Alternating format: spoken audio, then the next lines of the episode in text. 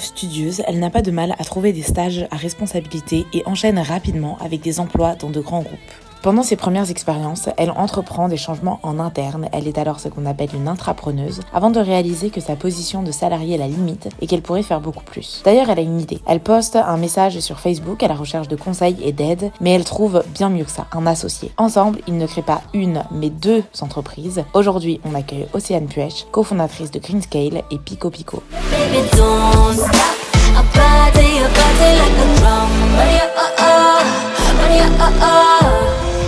Bonjour et bienvenue, tu écoutes le podcast du club privé Ensemble et je suis Cassie, sa fondatrice. Ici, chaque mardi à 7h, tu découvres le parcours, les conseils et les stratégies d'entrepreneuses, toutes plus passionnantes les unes que les autres. Mais tu peux aussi de choisir de n'écouter que certaines parties des interviews puisqu'elles sortent les jours suivants. Sans plus tarder, je te laisse avec l'entrepreneuse de la semaine et si tu veux recevoir les notes des interviews les plus riches ainsi que d'autres conseils, outils et ressources de ma part, je t'invite à rejoindre le club privé, le lien est en description. Bonne écoute baby, don't stop. A party, a party like a drum. Oh, yeah, oh, oh. Bonjour Océane, bienvenue et merci d'avoir accepté mon invitation. Bonjour Cassiopée, je suis vraiment euh, très contente de, euh, de, te rejoindre sur ce podcast. Alors, euh, je t'aurais présenté un peu dans l'introduction de cette interview, mais j'aimerais savoir comment toi tu te présenterais toi-même. Tout simplement par, par mon nom, donc je suis Océane Puel, je suis cofondatrice de Gainscale et de Pico Et puis après, on peut, on peut, mettre, mettre plein de casquettes ou de tags, slow nomade, passionné de la vie, plein, plein de choses comme ça. Je ne me définis pas euh, d'une seule manière. D'accord, génial. Donc, on va revenir sur euh, tes, tes entreprises dans un petit instant, mais j'aimerais savoir d'abord, avoir un peu une idée de qui était la petite Océane, dans quel environnement elle a grandi. Est-ce qu'il y avait des indices ou alors pas du tout, qu'aurait pu nous dire que tu allais euh, te tourner vers ton activité actuelle ou pas? Non, il n'y avait pas trop d'indices. J'ai grandi à la campagne avec mes parents et ma petite sœur, on a 10 ans d'écart. Et je n'ai absolument jamais pensé à l'entrepreneuriat, à être chef d'entreprise euh, là-bas, concrètement, en fait, on allait à l'école le plus loin possible et on trouvait un bout C'est ça. D'accord. Tu n'aurais pas grandi un peu vers euh, Toulouse, l'Aveyron, tout ça par hasard? C'est ça, c'est ça. J'ai grandi en, Aveyron, dans un village où il y avait euh, Milan. C'était c'était tout petit. D'accord, je l'ai deviné à ton nom de famille. J'ai habité en Aveyron aussi et je, je connaissais pas mal de pêche. Ok. Pour la petite histoire, Puech, c'est la traduction de colline en patois. Donc, toutes les personnes qui habitaient sur une colline s'appellent Puech. Autant dire beaucoup. ah, d'accord, ok, c'est marrant. Donc, du coup, à la base, quand euh, donc euh, t'étais pas destiné, comme tu l'as dit forcément, enfin en tout cas c'était pas écrit dans le marbre que tu allais euh, fonder par exemple Greenscale, mais donc au lycée, tu te tournes d'abord vers l'informatique, tu fais un DUT et un diplôme d'ingénieur, c'est ça? Ouais. C'est ça, exactement. Euh, après, tu fais un master en psychologie au travail. Donc, en fait, c'était quoi ta, ta, ta démarche? Qu'est-ce qui était, euh, qu'est-ce qui, qu'est-ce que tu voulais faire? Qu'est-ce qui t'est passé par la tête? Euh, ben, En fait, au départ, euh, mon père était dans l'électrotechnique puis dans l'informatique. Donc, j'étais un peu baignée dans l'informatique et c'est vrai que c'était, c'était assez naturel. Mais en fait, le, la psychologie, dans la psychologie au, au travail, c'était un peu une lubie pour moi que j'avais quand j'étais en sixième. Euh, en fait, je bouquinais des livres euh, sur la psychologie pendant toute une partie de, de la sixième. J'avais des, des, lubies comme ça. J'ai eu euh, la mythologie, la mythologie égyptienne, la, la, Seconde Guerre mondiale, voilà, où j'étais vraiment passionnée sur le sujet. Et puis, et puis en fait, j'ai fait mon diplôme d'ingénieur en alternance. Donc, j'ai pu travailler directement pendant pendant trois ans sur du coup du développement web, sur de l'assistance à maîtrise d'ouvrage et assez rapidement sur la gestion de projet. Et euh, et en fait, ce que j'ai retenu moi de ces trois ans, c'était dans mon mémoire en fait, euh, le thème c'était les aspects psychosociaux dans les projets et en quoi ils influaient sur le succès euh, d'un projet technique. Euh, du coup, dans l'école d'ingénieur où j'étais, ça faisait un peu de tâche puisque tout le monde faisait ses mémoires sur des aspects très techniques. Et donc, bah, tout simplement, j'ai terminé l'école d'ingénieur et je me suis dit, bah, j'étais frustrée parce que mon, mémoire n'était pas assez spécialisé. En fait, j'avais je, l'impression que je répondais pas assez euh, au sujet. Et du coup, je voulais aller plus loin sur, euh, euh, sur ces aspects-là. Et je me suis inscrite bah, directement après, en fait, en septembre d'après, au CNAM, pour pouvoir faire un master en cours du soir. D'accord, ok. Et donc là, en fait, c'était juste histoire d'assouvir ta curiosité. Euh, Pas que parce qu'en fait, j'utilisais vraiment au travail. Pour moi, c'était vraiment des, des, liens qui se faisaient où, euh, en fait, quand j'étais chef de projet, j'avais besoin de cette psychologie du travail pour pouvoir comprendre comment euh, fonctionnait une équipe, pour pouvoir comprendre les, les enjeux de chacun, la manière de, de penser de, de, chacun, la manière d'agir de chacun, en fait. Euh, et, euh, et, comme j'avais besoin de, de, comprendre pour pouvoir ben, mettre en place cette gestion de projet, ben, j'ai été, été chercher ces, ces éléments-là. Et je, pour moi, le côté technique était tellement, euh, comment dire, noir ou blanc, en fait. C'était, c'était intéressant, mais ça allait de pair avec, euh, avec la psychologie. Donc, pour, moi, c'était assez euh, évident de faire des liens, que la réussite du projet, et à, l'époque, j'étais chef de projet, donc c'était ce qui, ce qui m'importait, la réussite du projet était conditionnée par tous ces éléments-là. D'accord. Ok. Et du coup, je rebondis là-dessus. Tu, enfin, euh, du coup, j'imagine à ce moment-là, tu as une vingtaine d'années, tu es chef de projet, tu sors juste des études. Comment, euh, comment ça se passe? Est-ce que c'est facile ou pas? Est-ce que tu arrives facilement à t'imposer? Est-ce que euh, le fait que tu prennes des cours au CNAM aussi, c'est indispensable?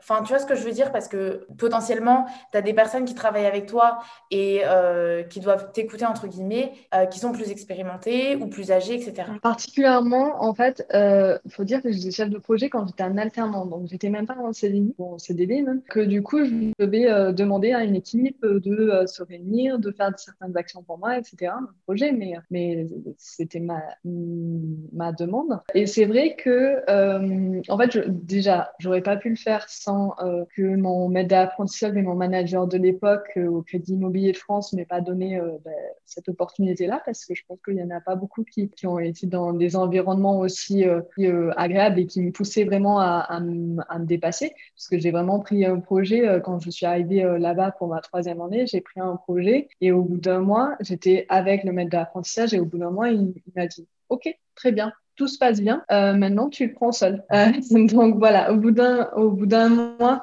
euh, j'étais lancée et, et en fait, c'est vrai que bah, dans l'équipe, bah, déjà une femme dans le milieu technique, bah, j'étais à Toulouse, mais mais quand même, je veux dire, l'équipe était 80% masculine. Et puis en plus, jeune, qui est même pas sur un sur un contrat pérenne entre guillemets.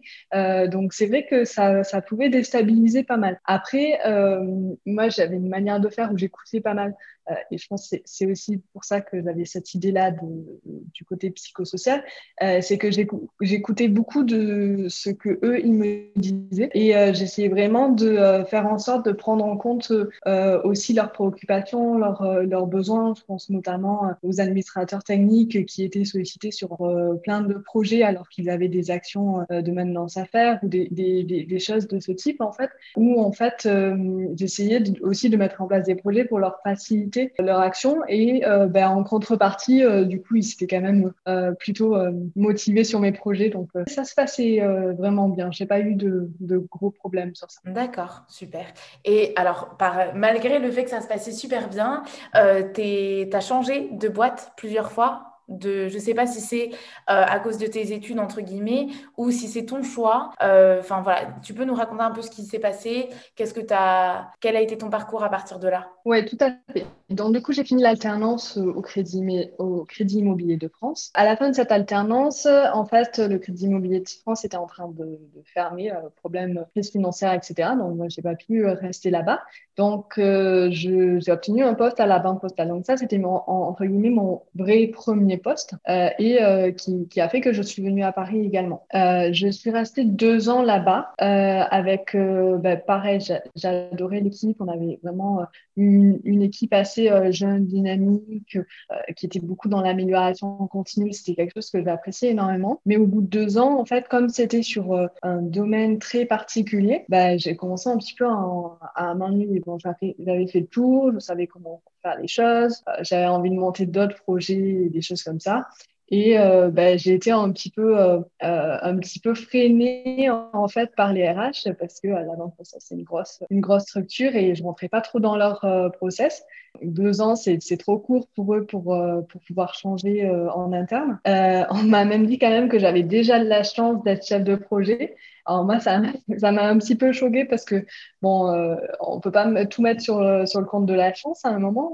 Euh, voilà, j'avais quand même bossé énormément pour ça, mais euh, j'ai compris que euh, voilà, c'était une grosse administration, c'était pas un environnement dans lequel euh, je pouvais m'épanouir vraiment au long terme, quoi, en, en, en pouvant bougeant en interne, etc. Et il se trouve qu'à ce moment-là, je faisais beaucoup de missions humanitaires pour des associations et j'étais attirée par une offre à l'Agence française de développement pour euh, ben, finalement me rapprocher un petit peu de mes valeurs. D'accord. Et là, du coup, tu en as parlé. Je suis, très, je suis absolument d'accord avec toi que la chance, la chance, c'est un facteur minime dans notre. Enfin, c'est un facteur, mais ça reste un facteur minime dans notre parcours.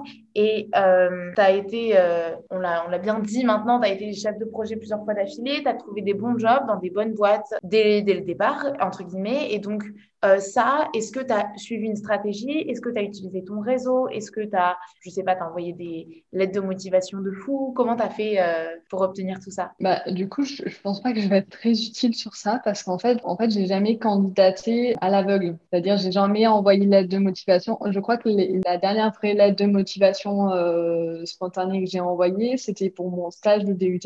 Donc, c'est vrai que je n'ai jamais fait ça. Il se trouve que ma première alternance, c'était par, euh, par réseau parce que je connaissais un des profs. Euh, un de mes profs était dans l'entreprise. la seconde aussi, en fait. Euh, la troisième, c'était un contact sur LinkedIn où on a sympathisé et TRH dans, dans, cette structure. Et puis la quatrième, c'était une personne que j'avais croisée dans une autre entreprise qui m'a qui m'a poussé à candidater parce que euh, il s'est dit que je faisais bien l'affaire pour ce poste-là. Donc en, fait, j'ai été un petit peu bah, d'une certaine manière guidée, j'ai envie de dire parce que euh, j'ai autour de moi des, personnes qui m'ont vu dans qui m'ont vu euh, euh, travailler en fait dans certains domaines que ce soit à l'école ou dans des entreprises. Et puis bah, petit à petit qui soit ont pensé à moi soit dans des discussions m'ont recommandé en d'accord génial. Mais c'est intéressant quand même parce que bon c'est pas comme si c'était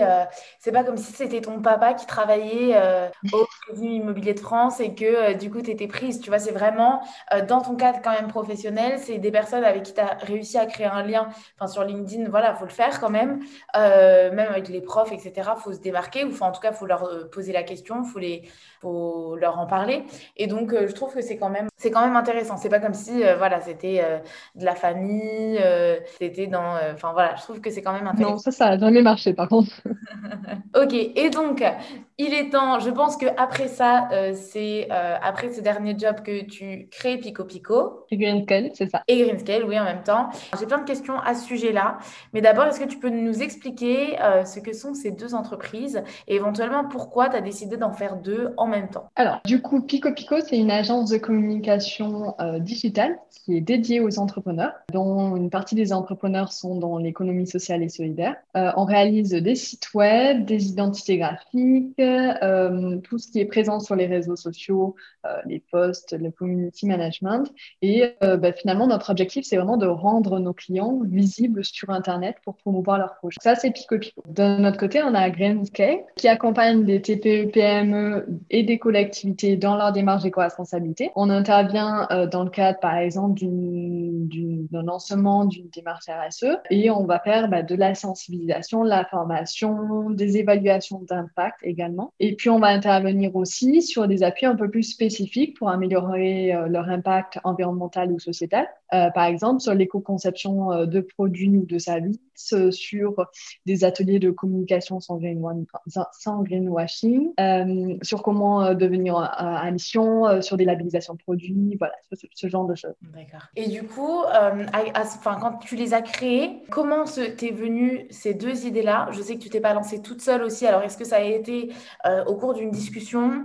Comment te sont venues ces deux idées-là? Et l'idée de lancer les deux en même temps, la motivation le courage aussi, parce que tu n'avais pas l'air euh, au départ euh, d'avoir nécessaire le besoin en tout cas d'être entrepreneuse. Donc voilà, comment, euh, comment ça s'est passé? Alors, une histoire est assez longue en fait dans, dans mon ancienne entreprise, la, toute dernière, donc, j'avais développé un projet de collaboration interne qui s'appuyait notamment sur la mise en place d'un réseau social d'entreprise. et en fait, j'ai appris, c'était un petit peu une sorte de side project, et j'ai appris un peu plus tard que, en fait, il s'agissait d'intrapreneuriat. Mais quand j'ai quand j'ai voulu quitter l'entreprise, en fait, j'ai fait un, une sorte de bilan compétences un peu nouvelle génération. Pour ceux qui connaissent, ça s'appelle Switch Collective, qui m'a refait penser en fait, euh, où, est-ce que je pourrais aller et euh, en dehors d'une fonction. En fait, ils ont, ils ont ce qu'ils appellent le pourquoi, le quoi et le comment. Euh, donc, le pourquoi, c'est le sens que j'ai besoin d'avoir dans mon travail. Le quoi, c'est bah, quelles activités, quelles compétences je veux réaliser au quotidien. Et le comment, c'est quel environnement me conviendrait. Et en fait, sans, sans être passé par, euh, par euh, ce changement un petit peu de, de paradigme et de pas uniquement penser euh, fiche de poste et fonction, euh, ben, j'aurais jamais imaginé que l'entrepreneuriat soit une des solutions. Alors que euh, quand j'ai fait cet exercice-là, euh, ben, j'ai vu directement que l'environnement, c'était un environnement entrepreneurial qui me fallait. Donc voilà, ça, ça a déjà un, petit peu euh, posé les, les bases. et puis après, quand j'avais déjà une idée dans la tête, et, et l'idée que j'avais était celle de Greenscale, celle qui est devenue plus tard Greenscale en fait puisqu'elle a quand même beaucoup évolué. Euh, et euh, j'ai fait quelque chose qui était tout bête. J'ai posté sur mon Facebook. Euh, j'ai envie de me lancer dans l'entrepreneuriat. Euh, et euh, dans, l'idée en fait que ben, euh, potentiellement certains de mes amis ou mes connaissances pourraient me dire ben, j'ai déjà fait ça ou je connais quelqu'un qui a fait ou, ou pouvoir partager un, petit peu. Et j'ai un ami qui est devenu mon associé, Jean-Baptiste, que j'avais rencontré il y a cinq ans dans, un, dans une soirée d'amis, donc autant, autant, dire qu'on se connaissait presque pas. Il m'a dit que lui aussi avait une, un, un, projet. en fait, il avait l'idée de ce qui est devenu après Pico Pico. Euh, voilà, c'est un peu compliqué l'histoire, mais finalement, on s'est retrouvés, on a commencé à en parler. J'ai adoré son projet, il a adoré euh, le mien. Et en fait, à chaque fois qu'on en discutait, on euh, venait euh, euh, enrichir l'idée de l'autre et, et, pour finalement se l'approprier et pour finalement ben, lancer les deux en même temps ensemble. D'accord, ok. Je voulais te, parce que tu as parlé intrapreneuriat, entrepreneuriat. Donc l'intrapreneuriat, c'est l'entrepreneuriat au sein d'une entreprise, c'est changer des choses, entreprendre des choses dans une entreprise. Qu'est-ce qui faisait la différence entre l'intrapreneuriat que tu avais aussi fait, je pense, à la Banque Postale? C'est la Banque Postale, hein, c'est ça L'Agence française du, de développement euh, à la fin, oui. Et, mais avant aussi, j'ai le sentiment de ce que tu me disais juste avant, qu'il euh, y avait une, une forme d'intrapreneuriat dans le sens où tu voulais changer un peu le fonctionnement, c'est ça? Oui, tout à fait. En fait, c'était quelque chose que je, moi, je définissais pas du tout comme l'intrapreneuriat. C'était, c'était pour moi, euh, l'objectif était que euh, l'entreprise aille dans le bon sens, euh, je participais à l'organisation et, et que, en plus, je voyais des, je voyais des, des, problèmes et j'avais des solutions en tête. J'avais des, des idées qui pouvaient peut-être, peut-être améliorer les choses si ça convenait et qu'il ne manquait plus que de les tester en fait. Euh, et, euh, j'ai découvert bien plus tard que euh, ça pouvait s'appeler l'entrepreneuriat si effectivement on montait un projet comme ça. mais je pense qu'il y, a énormément de, de, de, personnes du coup qui font l'entrepreneuriat dans, dans le cadre de leur salariat en fait. Ouais. Mais du coup, pourquoi toi, il te fallait forcément l'entrepreneuriat? Tu vois, quand tu as fait ton bilan de compétences, tu t'es dit, OK, il me faut absolument l'entrepreneuriat est-ce que c'est que euh, les, entreprises dans lesquelles tu ou enfin les entreprises de manière générale, sans, parce qu'on ne veut pas pointer du doigt euh, quelqu'un, mais les entreprises de manière générale euh, ne permettent pas suffisamment de liberté Ou est-ce que c'est parce qu'elles n'avaient pas forcément la même vision que toi? Enfin, c'était quoi le, problème, entre guillemets? Alors, c'est une question intéressante parce que je n'ai pas forcément identifié quelque chose qui, qui faisait que ce que je voulais faire ne pouvait pas se faire dans le cadre d'une entreprise. Par contre, c'est vrai que j'avais, ça faisait quand même quelques années que je luttais en fait dans des entreprises pour faire changer les choses. Et je mettais beaucoup, beaucoup d'énergie en fait dans des entreprises qui n'étaient pas la mienne, dans, où, je, où en plus je changeais euh, assez rapidement. Et du coup, cette énergie-là, bah, elle est euh, potentiellement pas inépuisable déjà. Et puis en plus, du coup, le fait qu'à un moment, bah, je me retrouve bloquée et je, je, le seul moment, le seul moyen de, de rester en mouvement, euh, c'était de changer d'entreprise ou de changer de poste. Moi, je voyais ça un petit peu, euh, certaines fois, je, je, me disais, bah, est-ce que c'est pas un échec en soi parce que je n'arrive pas à continuer à transformer les choses. Alors non, mais du recul, c'est pour moi, pour moi, c'est pas un échec parce que j'ai quand même fait beaucoup de, choses chez eux. Je sais que dans chacune de mes expériences, il y a des choses qui ont changé, donc moi, je, prends cette partie-là. Mais c'est vrai que euh, je me disais, oui, mais si, si, je faisais ma, propre entreprise, en fait, je pourrais. Euh, il y, a plein de, points, euh, de points négatifs ou plus compliqués, mais, mais au moins, je pourrais mettre cette vision-là en place. Au moins, je pourrais lancer des, projets et, et, pas, et pas me battre contre l'administration. Alors, c'est vrai que la partie accompagnement au changement, du coup, est très, très intéressante dans les grosses structures, mais ben, je préfère la faire chez mes clients, du coup, au lieu de la faire chez moi. D'accord, ok, génial vous vous laissez, vous décidez de vous lancer avec ton associé. Qui, comment vous faites concrètement? Parce que vous avez, j'imagine que lui aussi peut-être a un job ou pas. Est-ce que vous quittez tous les deux job? Est-ce que c'est l'un après l'autre? Est-ce que vous développez d'abord un projet Vous obtenez un licenciement, euh, une rupture conventionnelle Ou, euh, enfin voilà, comment vous vous organisez? Parce que bon, euh, on a besoin d'argent aussi pour vivre. Donc comment ça se passe? Alors, il se trouve que le, moment que je vous ai raconté là euh, tout à l'heure, où on s'est rejoint sur les deux entreprises, on était déjà tous les deux euh, en rupture conventionnelle. D'accord. Euh, donc, ça veut dire qu'on avait déjà tous les deux quitté nos entreprises, on avait commencé à penser à l'entrepreneuriat, etc. Lui avait déjà une expérience d'entrepreneuriat, il avait déjà monté une agence avec notre associé cinq années plus tôt.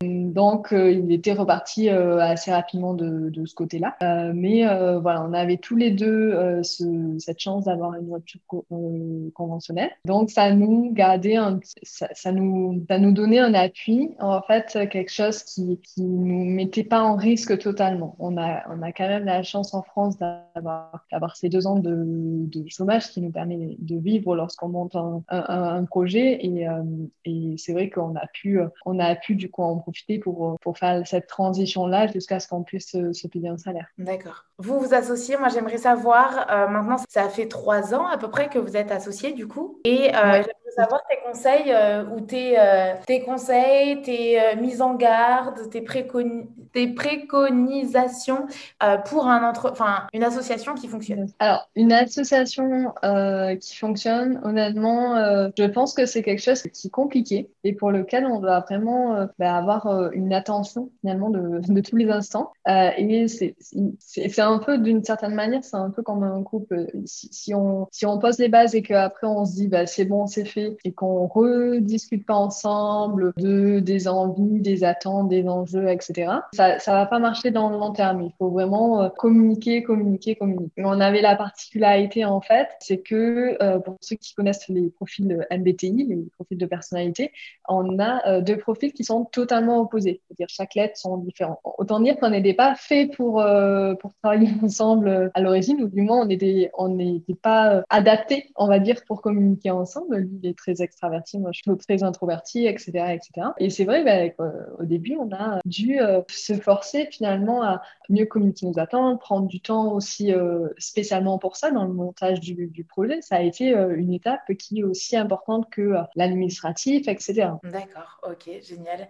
Je pense que finalement, être totalement différent, pourquoi ce serait Parce qu'on on peut dire aussi que vous êtes complémentaires finalement. Ah mais ça a été un super à tout sur la suite du projet parce que euh, pour le coup, euh, on est très complémentaires à la fois en termes de compétences mais aussi de vision des choses. Euh, donc du coup, on va aborder des situations différentes, différemment, et ça va, ça va nous permettre, ben, en en discutant après derrière, de pouvoir enrichir nos visions, trouver de nouvelles idées. c'est sûr que les brainstorming sont explosifs chez nous, ça, ça marche bien, quoi. D'accord. Et mais ouais, voilà, c'est ça, c'est c'est positif, c'est un atout, mais il faut en prendre conscience et il faut s'y préparer préparer, c'est ça? Ouais, tout à fait. Faut, faut, vraiment, euh, euh, faut vraiment penser euh, quand il y a une association, ça, ça veut dire c'est pas plus simple en fait que de fonctionner tout seul. C'est plus enrichissant. D'accord. Super. Et du coup, par rapport maintenant au fait que vous ayez lancé vos deux entreprises en même temps, j'imagine que chacun d'entre vous avait aussi envie de lancer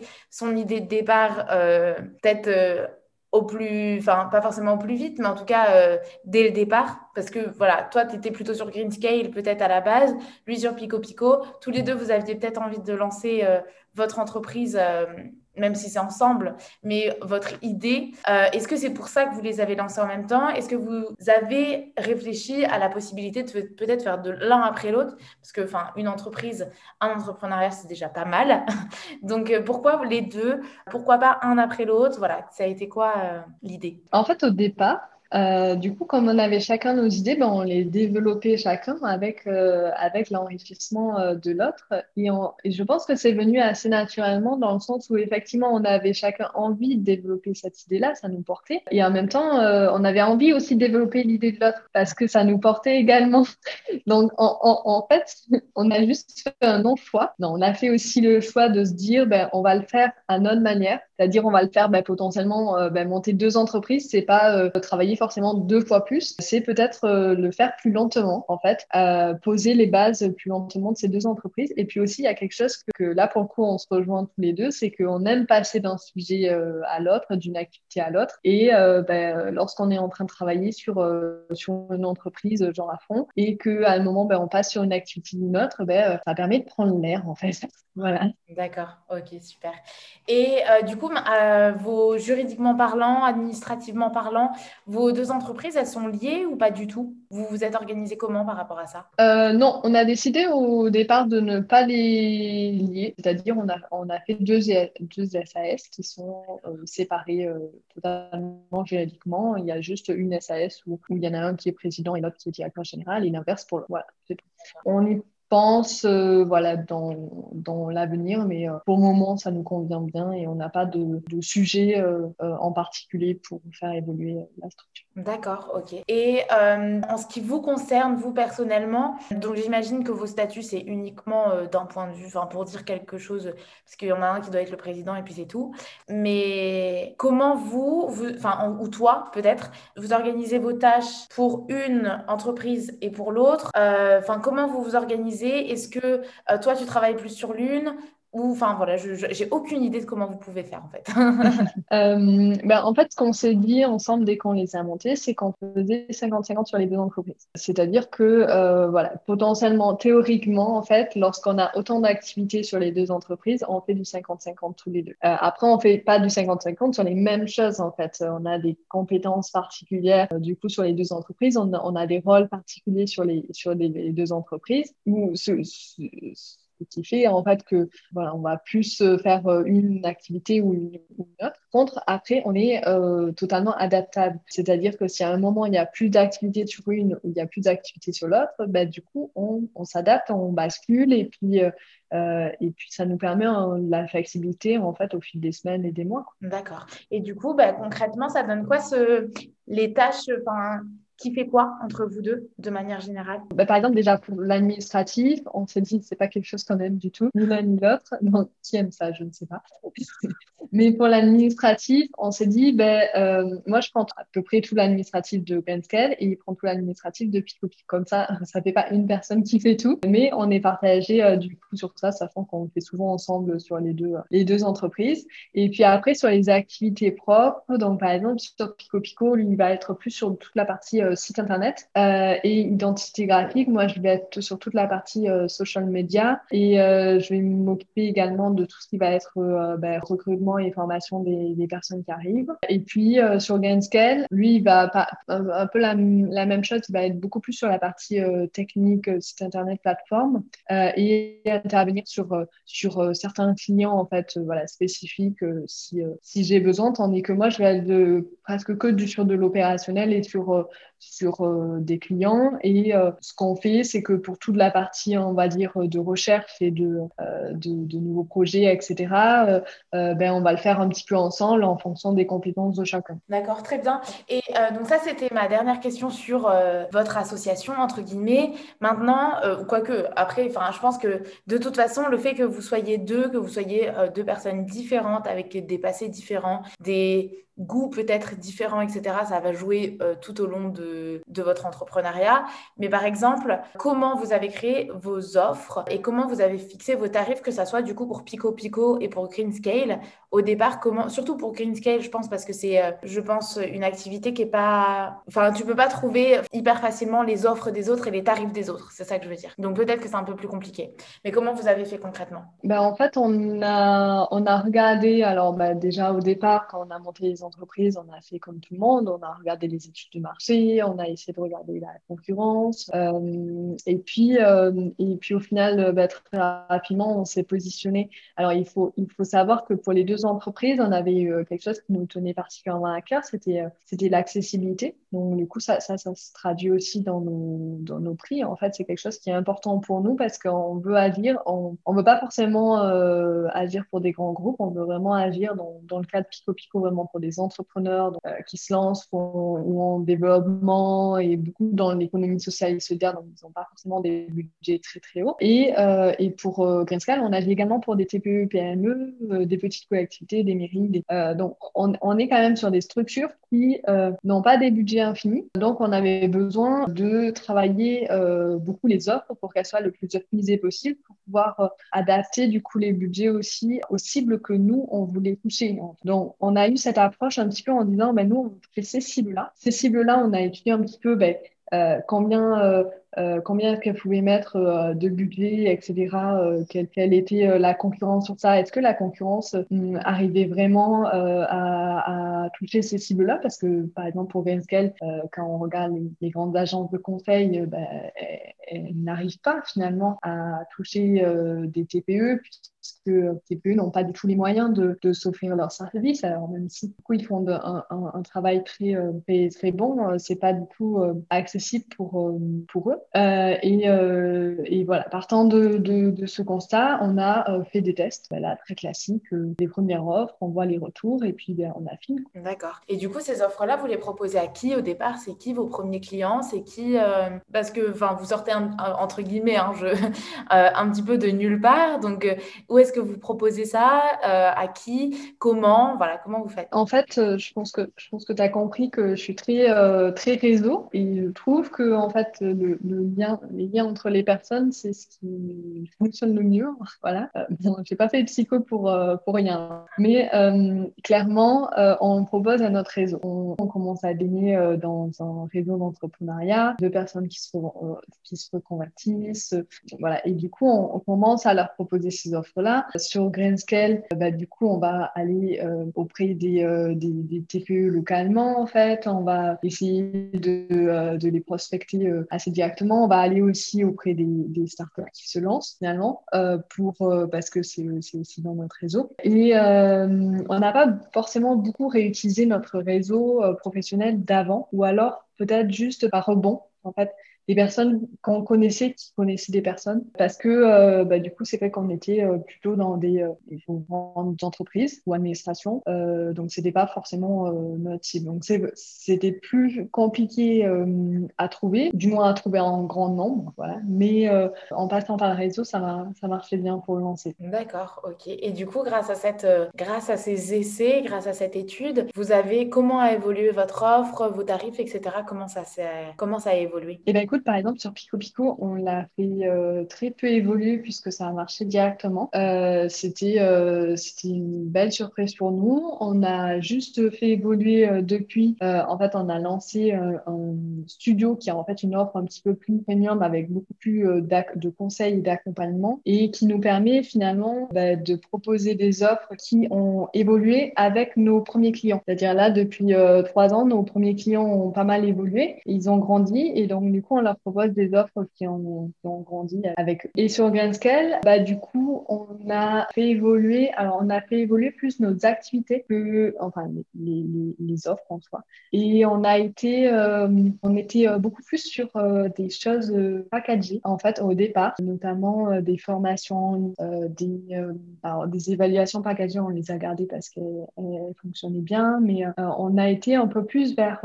des catalogues de solutions. Donc maintenant, on a plutôt une sorte de catalogue de solutions où dedans, euh, ben, on fonctionne euh, un peu à tiroir, c'est-à-dire on, va discuter avec l'organisation qui nous fait appel à nous et puis on va piocher dedans les choses qui nous paraissent les plus les plus pertinentes.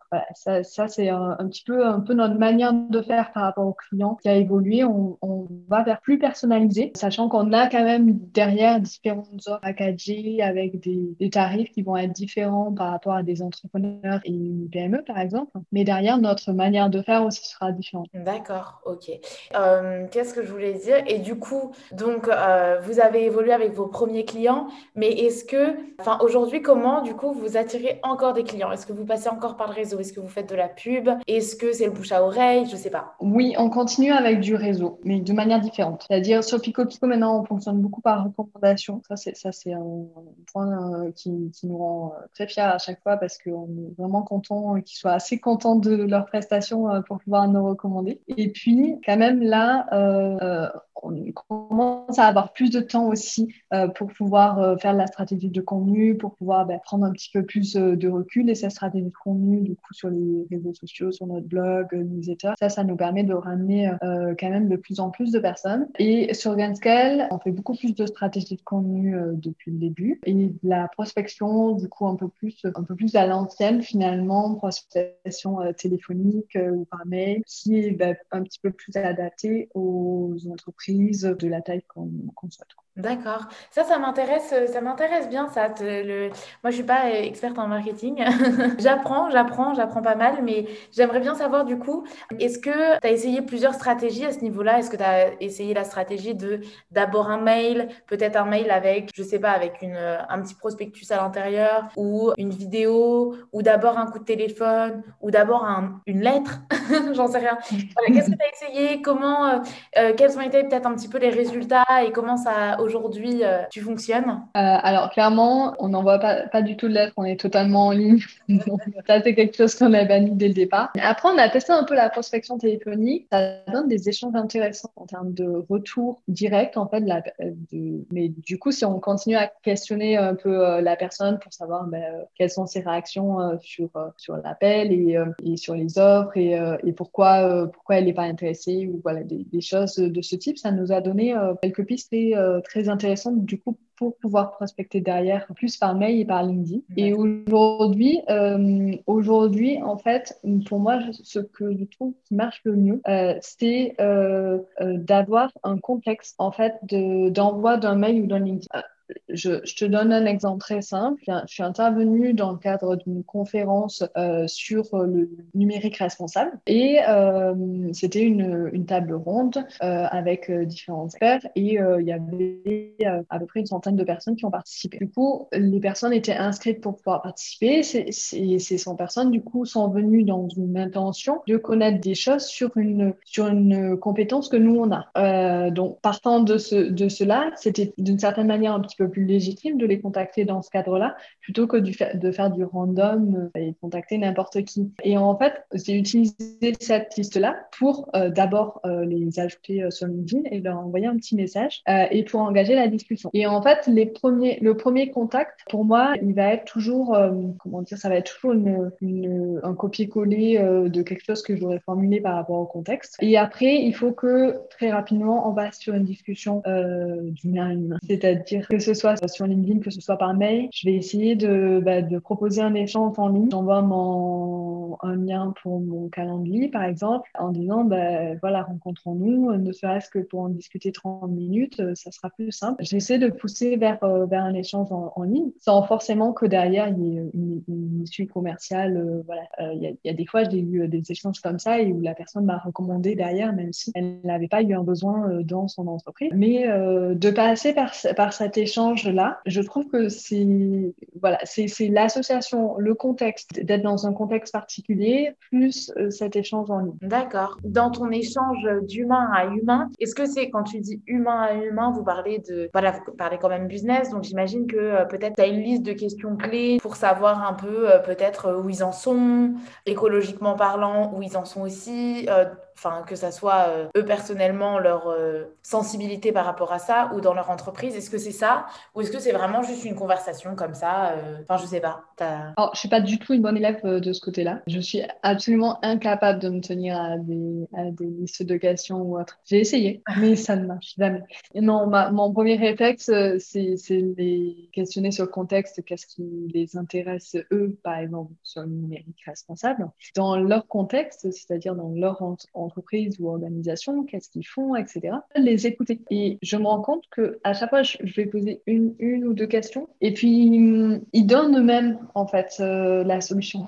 ils, ils amènent ce qu'ils ont besoin en fait. Mais il faut les laisser parler assez longtemps pour qu'ils expriment ce, euh, ce qu'ils ont besoin. Alors, euh, il faut euh, derrière faire la, la retraduction sur qu'est-ce que nous, on pourrait leur apporter. Mais d'habitude, ça, ça arrive tout seul, d'une certaine manière. Ou, ou sinon, après, voilà, j'ai un petit peu ce, ce temps-là où, en fait, je, vais, je vais présenter en une minute, par exemple, poser une, une question ou, ou, deux voilà, pour lancer l'échange. et après, rebondir en posant d'autres questions si, si, si je vois que la personne a besoin d'être alimenté. Et puis dès que, dès que je capte un fil à tirer, en fait, et ben, je me lance dans ça et, je viens tirer le fil et je viens voir euh, qu'est-ce qu'il y a derrière et euh, quels arguments permettraient de euh, conforter cette personne dans le fait de d'aller d'aller dans ce sens-là, si, si c'est effectivement quelque chose euh, que je trouve pertinent, euh, voilà, si c'est euh, une action à impact environnemental. Et, et, je viens petit à petit, du coup, lui apporter des conseils autour de ce film, disant, ben voilà, je trouve ça c'est intéressant, si c'est accompagné de ça, par exemple, ou si c'est fait dans tel cadre, voilà. Et, et petit à petit, finalement, il y a, y a comme une construction qui, qui se fait par cet échange-là. Et normalement, on arrive à la fin d'un des cours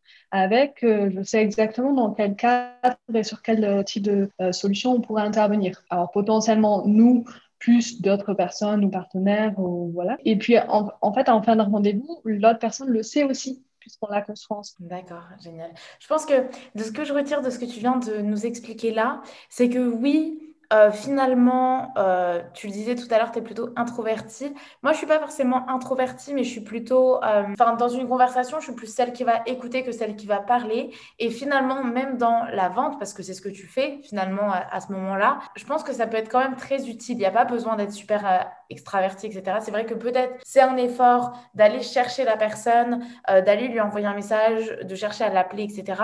Mais finalement, enfin, je pense que c'est un grand atout d'être plutôt à l'écoute plutôt que euh, d'être la personne qui parle. Tu vois ce que je veux dire? Ouais, totalement. D'autant que moi, j'avais toujours la vision euh, du, commercial qui mettait un pied dans la porte et qui, euh, qui enchaînait son, discours, un truc que je suis absolument incapable de faire. Et, du coup, j'ai dû quand même déconstruire un petit peu cette idée-là du, du, commercial pour commencer à, à, faire la prospection, mais à la prospection à, la manière moi, en fait. Parce que ben, je suis pas sûre que je suis presque certaine que beaucoup de personnes ne feront pas, euh, font pas pareil euh, ou le font à leur manière eux et, ça marche.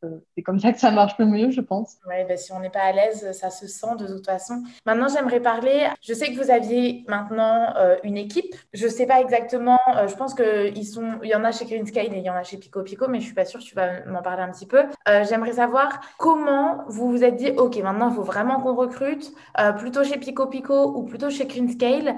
Et je te pose toutes ces questions parce que je pense qu'elles sont entremêlées en fait. Et aussi, du coup, euh, dans quel, qu'est-ce que vous avez, avez décidé de déléguer en premier? Ouais, alors clairement, on s'est posé la question de recruter euh, parce que euh, bah, les week-ends n'étaient pas suffisants pour faire tout ce qu'on avait à faire. Voilà, il y a un moment où on s'est senti, euh, à la fin, on avait une énorme charge de travail, on va dire terrain auprès des clients et, et, qu'on était incapable de prendre du recul sur notre activité. Et là, on s'est dit, non, ça en fait, on peut pas, ça, ça, ça, marche plus, on peut pas continuer comme ça. Donc, on, on a besoin, on a besoin d'autres personnes en fait pour développer cette activité il n'était pas question euh, de freiner l'activité euh, pour, pour euh, avoir moins de travail. On voulait plutôt aller dans le sens du développement. Et et bah, là, aujourd'hui, on est euh, cinq, euh, cinq personnes dans l'équipe. On l'a défini un peu comme, en fait, euh, comme une seule équipe pour nous, même si on, a différents profils qui vont intervenir soit sur Pico Pico, soit sur Gainscale. Donc, vu que c'est deux structures juridiquement séparées, on a des, des embauches différentes, en fait. C'est-à-dire, on a vraiment des personnes dont la fiche de poste c'est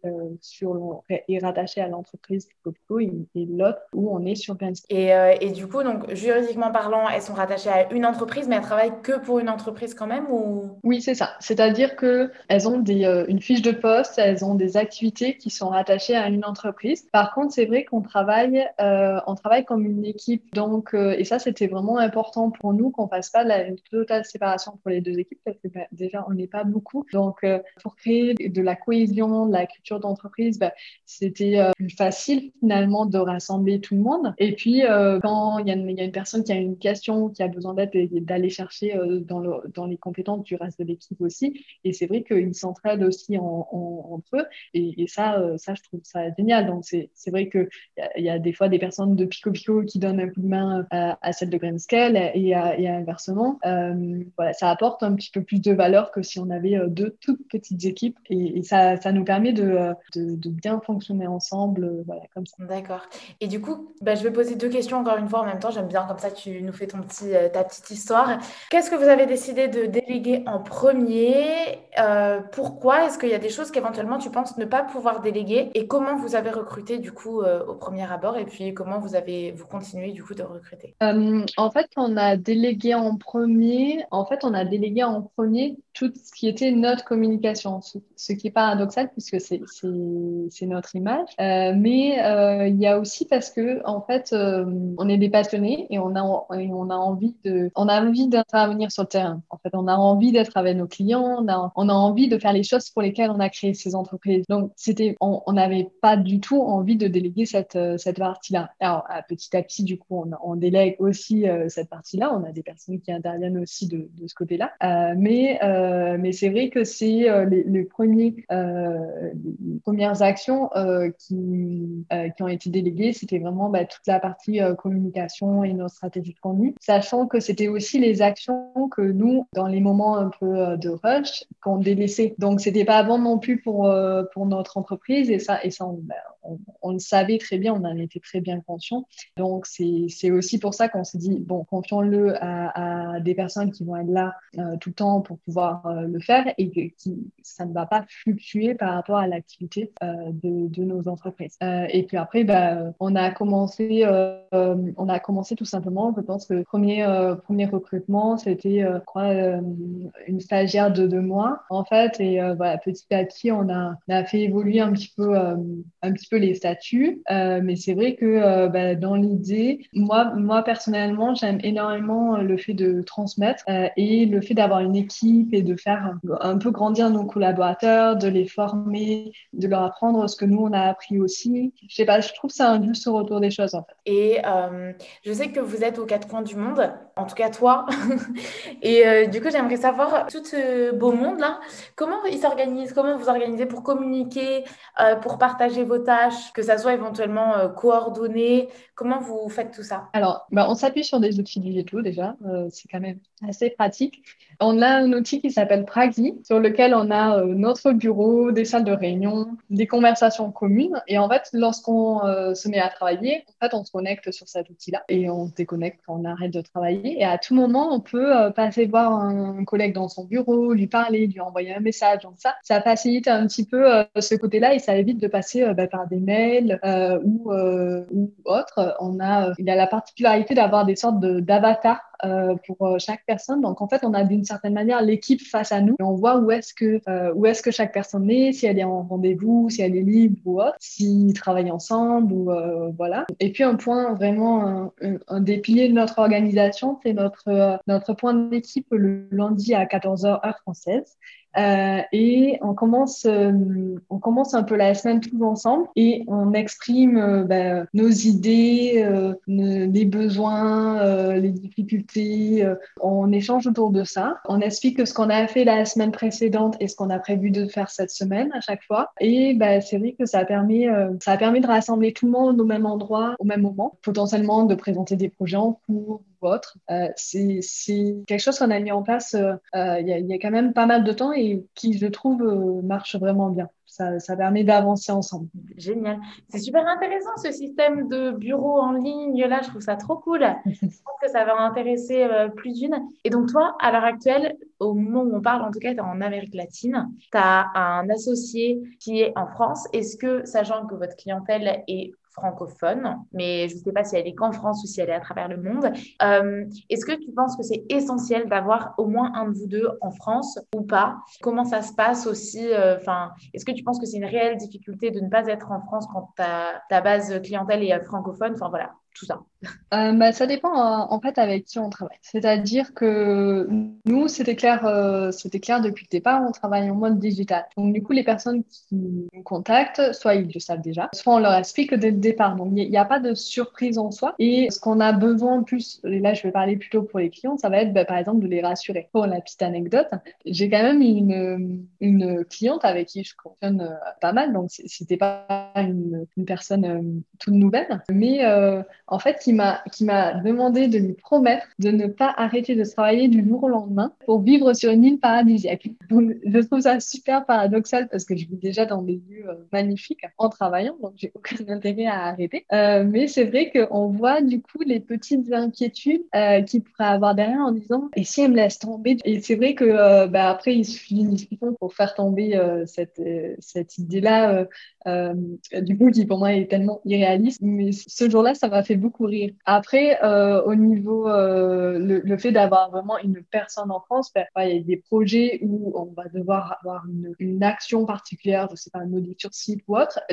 Là, du coup, on travaille avec, même si mon associé est en France, on va travailler avec un réseau de partenaires sur place. Du coup, on va faire intervenir des partenaires qui, eux, euh, ben, travaillent dans différentes régions de France. Tient beaucoup au fait d'être proche des clients en région, en fait. On est un peu euh, sorti du côté euh, tout Paris et on a des partenaires, ben, par exemple, typiquement sur tout ce qui va être euh, euh visuel et, euh, vidéo, ben, on a plein de partenaires photo, vidéo un peu partout en France. et on fonctionne super bien avec eux, on n'hésite pas à les recommander, etc. Et ben, je trouve que c'est c'est plutôt très sympa. Ils font ce qu'ils ont envie de faire dans un environnement qui leur plaît et nous, on fait de même. Des fois, l'administratif, ça peut être un petit peu le truc qui fait qu'on a besoin d'être en France, même si ça commence à être quand même très euh, digitalisé, mais euh, voilà, des fois, il faut envoyer une lettre. Euh, on peut envoyer une lettre de l'autre bout du monde, mais en termes de, de temps, de, délai, en fait, c'est assez long. Oui, ok, d'accord. Et donc, j'aimerais revenir un peu sur tes partenaires. Tes partenaires, enfin,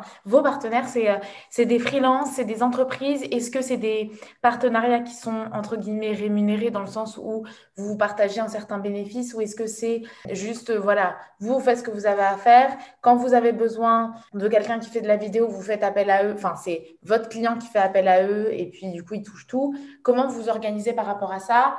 Et euh, voilà, est-ce que c'est des freelances, des entreprises, des voilà. En termes de statut, ça va être euh, assez euh, dépendant. On va avoir des alors, nous, on ne prend pas des, des il faut que tout le monde soit, déclaré en, soi. Il y, a, effectivement une personne qui est en auto-entreprise, mais on, privilégie euh, des, des freelances et des entrepreneurs. Mais on fait bénéficier nos partenaires de notre réseau, que ce soit de clients ou de notre image. Donc, en soi, on prend euh, un pourcentage. En fait, euh, après, ça va totalement dépendre des prestations, mais on va prendre un petit pourcentage, sachant que lorsqu'on fonctionne bien avec un partenaire, on va cadrer sa mission dans le sens où euh, il y a un temps en fait de cadrage que lui il n'aura pas besoin de faire. Il va aller directement sur la mission. Donc il y a des il y a des euh, je pense euh, notamment par exemple des photographes qui préfèrent arriver directement sur une mission et pas avoir à faire de la prospection, pas avoir à faire du temps de cadrage, etc. On leur donne un petit peu les éléments dont ils ont besoin et, et ça ça se fait aussi avec la, la pratique d'un partenariat pérenne, de quoi ils ont besoin et qu'est-ce qu'on doit demander à, à nos clients. Et puis, ils interviennent et puis euh, on fait le retour euh, aux clients voilà, de cette manière. D'accord, ok, génial. C'est super, C'est super intéressant. Moi, je t'avoue que je suis assez euh, intéressée. Aujourd'hui, je... au moment où on parle, je suis en plein euh, questionnement, etc. De euh, qu'est-ce que je vais faire, comment je vais le faire, etc. Je suis très intéressée par tout ce qui est télétravail, etc. Et du coup, ça donne aussi des, des idées d'organisation. De... Ça donne vraiment l'idée que c'est possible. Et donc, c'est hyper intéressant. Et du coup, par rapport à ce que je me demandais aussi, c'est si vous avez des clients à l'international ou c'est vraiment que en France, peut-être au Canada, je sais pas, ou euh, en, Amérique, en Afrique du Nord. Ils parlent français aussi. Ah oui, alors pour le moment, on est sur du franco-français, euh, sachant que euh, sachant qu'on on a failli avoir quand même, euh, je suis restée euh, quelques temps en Grèce et on a failli quand même avoir certains euh, clients en grec parce que bah, quand on est implanté dans un endroit, on commence à. Bah, en plus, quand on est entrepreneur, du coup, on parle de nos entreprises. Autant dire qu'on rencontre des gens qui ont besoin de nos services. On va décidé pour le moment de, rester sur des clients français parce que bah, tout est adapté. Pour le moment, il fonctionne au niveau français. Je pense qu'on a encore différents projets internes à mettre en place pour pouvoir on va dire, s'internationaliser, ne serait-ce que, euh, que par exemple, euh, voir euh, où est-ce qu'on veut s'internationaliser, est-ce qu'on veut des clients vraiment partout dans le monde? Là, en ce moment, je suis au Nicaragua.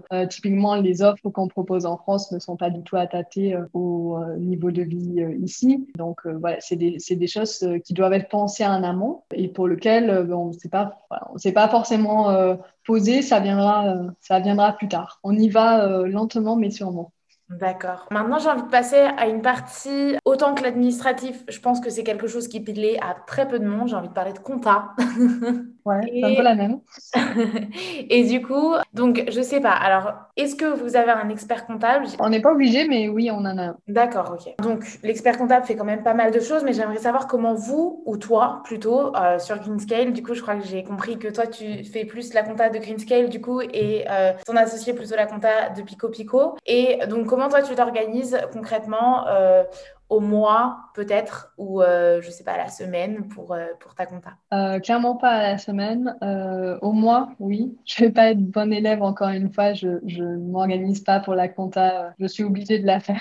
Voilà, donc c'est plus c'est le genre de choses où on, qui reste sur la to-do list pendant un moment et, et après on se on, se donne un, un, un, booster un peu on dit bon allez cette fois-ci je fais tout et j'ai tendance à regrouper vraiment le plus de tâches administratives possibles, par exemple, sur une journée, et de tout faire, et ça, ça sera ma journée administrative, je vais, je vais la haïr, et puis je vais terminer, et puis ça sera bon. En fait, c'est voilà comment je m'organise.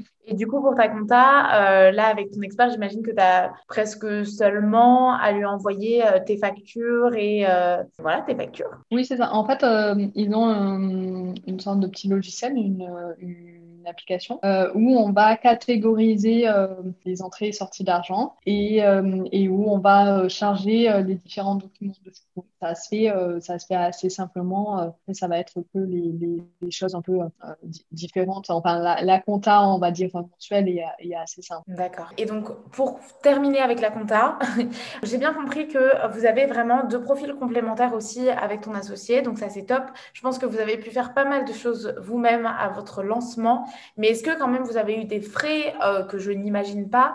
Est-ce que euh, vous avez eu besoin de faire un prêt peut-être ou un crowdfunding ou euh, je ne sais pas ou pas du tout Voilà. Alors nous, on fait du service, c'est-à-dire qu'on n'a pas sur les deux entreprises, on n'a pas eu besoin de fonds de départ, par exemple pour acheter pas de matières premières ou autre. Euh, donc c'est vrai que c'est un gros avantage euh, en termes de financement parce qu'on n'avait pas besoin d'un prêt, on n'avait pas besoin d'un crowdfunding, on avait, on avait juste les frais de départ d'une entreprise euh, qui ne s'élèvent pas non plus énormément. On a, on a beaucoup fait les choses par nous-mêmes au départ. Donc ça prend plus de temps, mais on a moins de risques euh, financiers en contrepartie. Et puis, ben, après, les, nos premiers clients, finalement, ont financé euh, la vie de l'entreprise euh, au départ. Donc, c'est vrai qu'on on, s'est posé un petit peu comme des contre-startups dans le sens où on veut pas, on veut pas grandir genre super vite. on préfère poser des bases pérennes.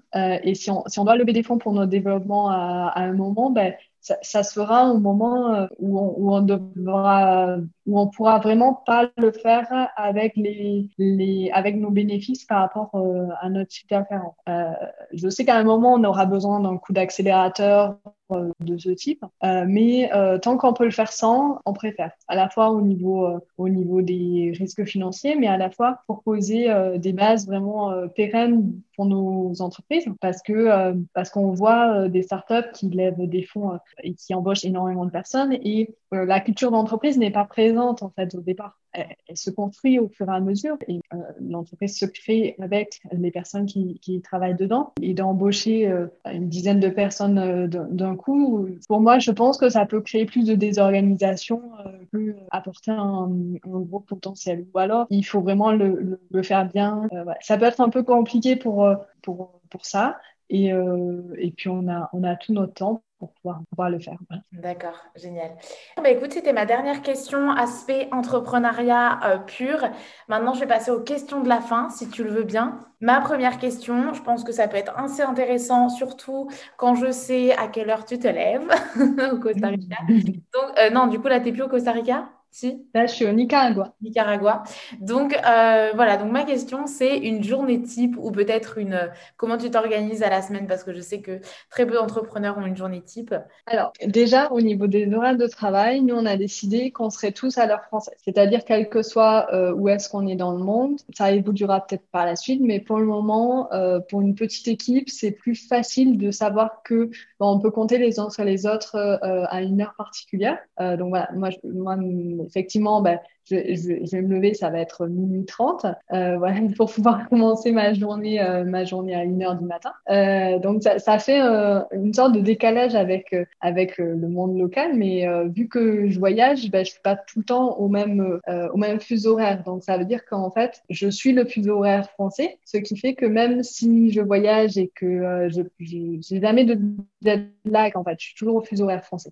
Donc ça, ça, ça a un côté un peu plus facile en fait de voyager à, en, ayant un fuseau horaire de référence parce que je ne suis jamais jet lag. Euh, après, pour l'organisation vraiment euh, euh, genre à la semaine, moi je suis une vraie fan de Trello et je vais mettre euh, toutes, euh, toutes mes tâches. On, le fait aussi avec, avec l'équipe de manière générale. On, on, se base sur Trello pour faire notre point hebdo et on, on, on va mettre toutes nos tâches, les projets, etc. Et puis, ben, tous les dimanches soirs ou lundi matin, ça dépend. Je vais regarder un petit peu ben, qu'est-ce que euh, qu'est-ce que j'ai à faire euh, cette semaine, donc à la fois dans mon agenda et dans mon Trello, et euh, ben, je vais programmer ça, c'est-à-dire je vais me dire ben voilà par exemple tel jour je vais avoir le podcast ensemble, voilà donc tel après-midi je, je vais faire ça, etc. ce qui me fait un peu petit plan en fait, chaque jour, je sais ce que je dois faire et je vais euh, ben, l'ajuster, euh, sachant que je vois à peu près ce que je dois faire sur, euh, sur un mois. Je vais l'ajuster au fil des semaines qui passent. D'accord, ok. Pas si c'est euh, si c'est clair. Oui, ouais, ouais, c'est très clair. Mais du coup, alors là, tu te réveilles à 1h du matin, il est 13h en France. Donc, tu travailles les après-midi, enfin, tu es disponible pour ton équipe les après-midi, c'est ça? Euh, Non, je suis disponible pour mon équipe le matin et l'après-midi, pour mon équipe et mes clients. Ah, mais oui, on est le matin, là, quand on se parle, à 1h du matin, il est 9h en France, là, pour C'est ça, exactement. Ok, d'accord. Donc, tu commences la journée à 9h pour euh, le travail et du coup, tu termines à 17h, genre. Ouais, plutôt 19-20h, mais oui. Ok. oui. Mais voilà, exactement. Ce qui fait que finalement que euh, quand je suis, euh, du moins quand je suis dans cette partie-là du monde, euh, j'ai mes après-midi un peu pour pour chiller qui correspondent à des à des soirées en France. C'est plutôt pas mal quand on sait qu'il y a des plages pas loin. Ah ouais, ouais, ouais c'est bien ça. Ok, d'accord, c'est ça tombe tip top.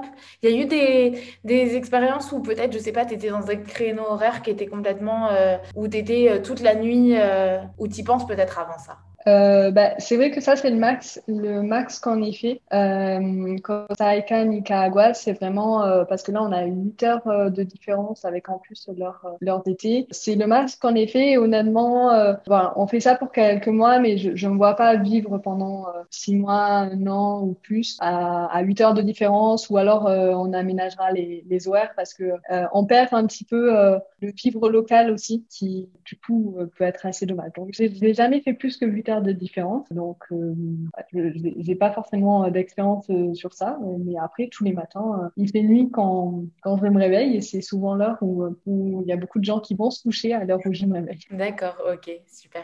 Maintenant, j'aimerais connaître ton conseil numéro un à tout entrepreneur. Une chose que je trouve très, très importante, c'est bah, de faire des allers-retours finalement entre une vision qui va être long terme et l'action court terme. on a besoin vraiment d'être être entrepreneur, ça veut dire être dans l'action pour que les choses avancent, euh, faire des choses, avoir des retours, euh, les améliorer, etc. Mais il y a des fois où il faut euh, aussi choisir où est-ce qu'on veut aller, se, se positionner finalement pour avoir ce, ce recul-là et poser une vision, ça va être important. Mais il faut faire attention à ce que les deux soient bien présents. Il y a, certains profils que, que je vois du coup qui se lancent pour être que sur l'action ou que sur la vision. Et, du coup, bah, la vision sans l'action bah, n'avance pas. Et, et l'action sans la vision, euh, bah, potentiellement, euh, très rapidement, elle tombe, euh, elle ne va pas très loin. Euh, voilà. Donc, je pense que les deux sont, sont importants et il faut arriver à, se, à penser à ça, à se ménager potentiellement du temps pour, pour les deux. Et maintenant, si tu devais donner un conseil à tout, enfin, ton conseil numéro un à toute femme Alors, aux femmes, je dirais, alors c'est un peu bateau, c'est ce qu'on nous dit souvent, mais, mais je dirais vraiment de se faire confiance. Et quelque chose qui, pour moi, a été beaucoup utile, c'est de prendre un exemple dans ma vie où j'ai réussi à faire quelque chose malgré des difficultés. Et euh, à chaque fois que je me retrouve un peu face à un mur, face à quelque chose de difficile euh, où je suis pas sûre d'y arriver, euh, ben, je repense à, des épisodes comme ça. Et euh, j'en ai fait, euh, et ça c'était à l'époque où j'avais fait Switch collectif, j'en ai fait un mantra qui est n'aie pas peur d'essayer, tu rebondis toujours. qui, qui pour moi, en fait, est le, la, visualisation de, toutes les petites anecdotes, de toutes les petites expériences que j'ai eues derrière où euh, j'ai réussi, euh, malgré euh, certaines difficultés, à réaliser telle ou telle chose. Et ça, c'est le fait de s'appuyer sur des exemples concrets. Je trouve que ça aide beaucoup à se faire confiance. Même si on a des doutes, ben, à y aller quand même. Je suis d'accord avec toi. C'est vrai que c'est quelque chose que j'ai déjà entendu. Et je me souviens qu'au tout départ, moi, je me suis... Moi, je me suis. Euh, j'avais entendu ça la première fois, je crois, quand je voulais passer mon permis. Et je galérais, je galérais. Et du coup, je cherchais, je cherchais quelque chose pour lequel j'avais, enfin, j'avais eu du mal, mais que j'avais réussi. Euh, je cherchais toutes mes petites victoires, etc. C'est vrai que c'est pas forcément un exercice facile, mais faut, faut s'y poser, faut prendre le temps. Et il y en a toujours de. Ou demander même autour de soi. Je pense, nos proches savent aussi. Même des fois, on les impressionne, on s'en rend pas compte. Donc, euh, c'est un très bon conseil. Oui, totalement. Je pense que, euh, je pense que de demander autour de soi, c'est vrai que dans, dans le même, euh, dans ce collectif, on avait eu un exercice qui était de faire un, c'est pas un bilan 360, mais en fait, c'était de, d'envoyer une liste de questions à tous nos proches, que ce soit famille, amis, collègues, etc. Et j'ai été vraiment stupéfaite du résultat et de ce qui était dedans. Déjà, c'était pas du tout ce à quoi je pensais. Et en plus, du coup, ça m'a donné du un moindre en disant euh, ok donc ça c'est des choses qui sont qui sont visibles et pour lesquelles euh, je suis particulièrement reconnue alors que pour moi c'était genre totalement basique naturel voilà, très loin euh, de, euh, de, ce que je pensais. Donc c'est vrai que ça, ça a fait des petits électrochocs et après on les garde en fait. Le, le fait de pas devoir chercher au moment où on est déjà en difficulté, mais de faire ce travail en amont, de, de faire cette recherche en amont quand tout va bien, euh, ben, ça aide. D'accord, ok, super. Trop super conseil. Donc voilà, petit exercice pour chacune après le, le podcast. maintenant, j'aimerais savoir, donc un conseil, mais cette fois c'est en tant qu'experte de euh, l'économie sociale et solidaire, on va dire. J'aimerais connaître euh, par rapport à, ta casquette euh, Green Scale, si chacune des entrepreneuses qui nous écoutent devait faire une chose pour améliorer son impact environnemental, social ou économique, ce serait quoi? Bah Déjà, je pourrais, je pourrais dire, si je dois me définir comme experte, je peux dire experte de l'impact environnemental et sociétal. Bah, ça, c'est des choses qui, me, qui me bottent bien. Et après, en fait, en soi, il y a tellement de choses à faire pour, pour améliorer son impact, c'est euh, infini. Euh, c'est infini, mais euh, je pense que pour pouvoir vraiment être dans sa démarche d'amélioration d'impact, il y a, il y, a, y a un positionnement qui, va être primordial et c'est aussi ce que je conseille à mes clients au, au, départ. Donc, je, leur donne des manières d'améliorer concrètement dans leur contexte, etc. mais j'essaie de les amener aussi à se mettre dans cette position-là pour que derrière, ils puissent ils puissent aller rechercher d'autres impacts. Alors, ce, positionnement-là dont, dont, je parle, c'est le fait de, de re-questionner, de rechercher et de demander. C'est d'être capable de remettre en cause l'existant et de se dire bah, qu'est-ce que je pourrais faire de plus impactant? Où est-ce que je pourrais euh, chercher ces réponses? Ou vers qui je peux me tourner pour, euh, pour avoir de l'aide? Et en fait, à partir du moment où on est capable de, de, remettre en cause ce qui existe aujourd'hui, euh, par exemple, je sais pas, j'ai des fournisseurs, est-ce que je vais questionner leur impact? Je vais, potentiellement remettre en cause les, collaborations si, si, besoin, ou je vais m'inscrire dans une démarche de partenariat pour les faire évoluer aussi vers, vers un impact qui soit plus durable, positif et durable, à la fois pour l'environnement et pour la société. Et je vais euh, finalement soit rechercher des ressources, soit me former, soit m'entourer. Et, ça, moi, je le définis un peu comme bah, le point de départ de, tout de toute démarche RSE parce que il y a énormément de choses à faire, mais donner, on va dire, une, checklist de, choses à faire, on va dire, magiques qui, qui marcherait dans tout le contexte et pas du tout réaliste puisque la même action, en fait, dans deux contextes différents, va avoir des, des impacts très, très différents. Très bien. Bah, deuxième petit exercice pour après le podcast. Génial. Maintenant, j'aimerais savoir, euh, j'avais l'habitude de poser cette question en disant l'erreur que tu as faite depuis que tu t'es lancé ou quelque chose comme ça. J'ai reformulé. Maintenant, je te demande une chose que tu as faite depuis le début de ton entrepreneuriat et que éventuellement tu referais différemment. Euh, c'est pas, pas une question simple. Euh, c'est pas, euh, c'est pas quelque chose de simple parce que, en fait, potentiellement, si j'avais fait des choses différemment, j'aurais eu des retours, mais je ne sais pas, du moins, je ne suis pas sûre des retours que j'aurais eu. Je sais pas si c'est très clair, mais euh, en fait, on peut toujours se projeter en disant si j'avais fait ça de telle manière, mais on peut jamais savoir si je l'avais fait effectivement de telle manière, quels auraient été les résultats. Et, euh, peut-être que les résultats n'auraient pas autant pu. Mais il y a, y a, une chose sur laquelle j'aurais aimé travailler plus tôt, et euh, parce que je trouve que ça m'a freiné, en fait, et ça, c'est plus moi personnellement, donc nouvel entrepreneur, c'était le fait de travailler sur mes croyances limitantes. Parce que euh, bah, je, me rends compte maintenant que ça a débloqué plein de choses euh, et, notamment euh, j'ai l'impression, c'est subjectif, mais j'ai l'impression qu'il y avait des fois où, où, potentiellement je me suis auto-sabotée sur euh, sur des opportunités, euh, sur des discussions ou autres, parce que euh, parce que j'étais pas sûre, parce que j'avais peur que, euh, etc. Et je crois que ça m'a limité quand même pas mal de temps. J'ai travaillé pas mal dessus aussi, notamment dans le cadre d'un programme qui s'appelle Women Act, qui est le programme de Empower et qui accompagne du coup des, des, des, entrepreneurs dans leur lancement d'activité. Et j'aurais bien aimé aller aller encore plus loin, mais plutôt même même avant